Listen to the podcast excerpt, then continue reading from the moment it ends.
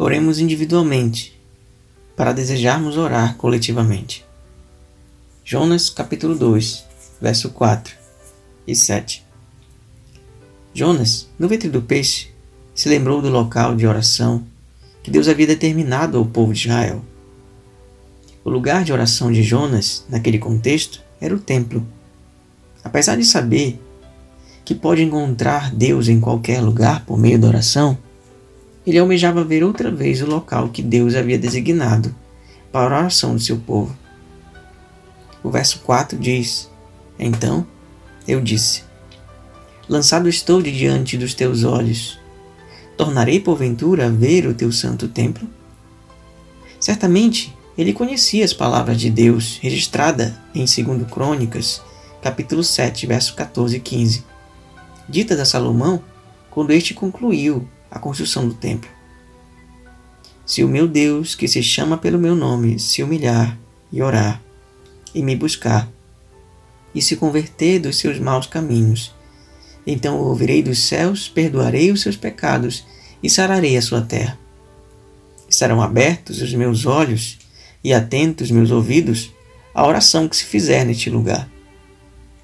A pergunta de Jonas era: Será que sairei deste lugar para ir ao local de oração coletiva outra vez?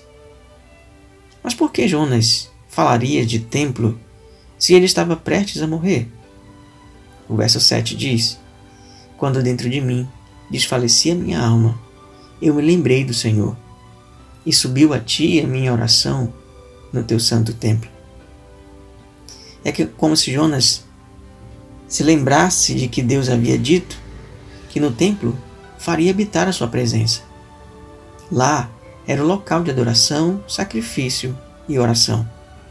E Jonas agora almeja ir ao templo novamente para orar. Jonas não orou quando os marinheiros solicitaram, não orou no meio da tempestade, nem quando caiu no mar. Não precisamos ser peritos em comportamento humano para percebermos que a vida de oração de Jonas não estava muito bem. Aprendemos aqui que precisamos orar individualmente para desejarmos orar coletivamente. Pedro e os demais apóstolos oraram individual e coletivamente. Os primeiros cristãos se reuniram nas casas e no templo para orar. Jesus orava sozinho e também convidava seus discípulos para orar. A oração que ele ensinou começa no plural e não no singular. Pai nosso que estás nos céus. Por que muitos cristãos não gostam de ir às reuniões de oração coletiva? Por causa do trabalho ou da faculdade, obrigações domésticas, atividades escolares ou do cansaço? Seria por causa do marido ou esposa que ainda não são cristãos ou de filhos pequenos? Não. Muitos de nós não vamos às reuniões de oração por um motivo. Não temos uma vida de oração particular.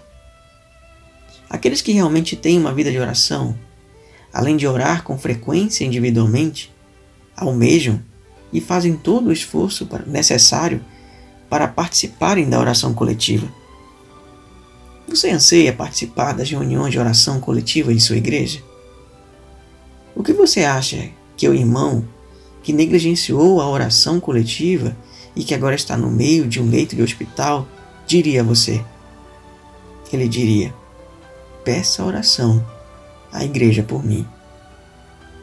Por isso, vá ao local de oração coletiva antes que você não tenha mais a oportunidade, o privilégio e a força física para isso.